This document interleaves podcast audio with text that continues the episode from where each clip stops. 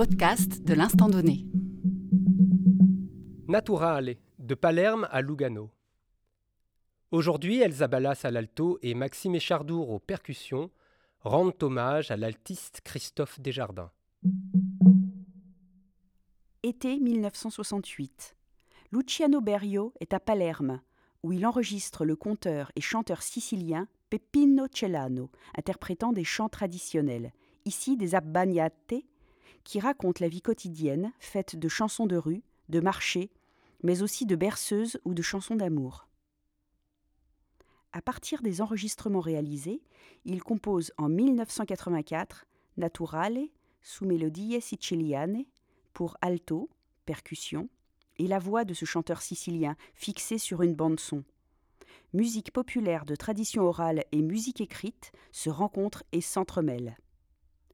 L'œuvre sera composée pour l'altiste Aldo Benici dans un hommage fraternel du compositeur à l'interprète. Des années plus tard, en 2001, l'altiste Christophe Desjardins, disparu en février dernier, s'est approprié cette œuvre avec une intensité toute particulière. Christophe était un interprète incroyable et généreux, soliste de l'ensemble intercontemporain durant de nombreuses années et également compagnon de l'instant donné qu'il a soutenu dès ses débuts.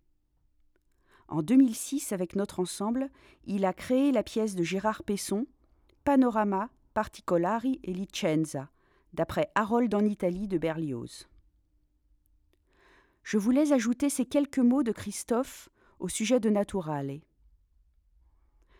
Quant à l'automne 2001, c'est-à-dire environ un an et demi avant sa disparition prématurée, Luciano Berio m'a appelé pour me proposer d'apprendre Naturale sous mélodie siciliane, de venir jouer la pièce en Sicile, puis d'en faire la création française, il m'a dit son désir de compositeur de retrouver par cette œuvre une musique naturelle, voulant dépasser le hiatus traditionnel entre musique savante et musique populaire, et faisant oublier jusqu'au lieu du concert.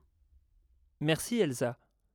Je voulais simplement revenir sur le lien de Christophe Desjardins avec Naturale. J'ai en effet joué plusieurs fois cette pièce avec lui.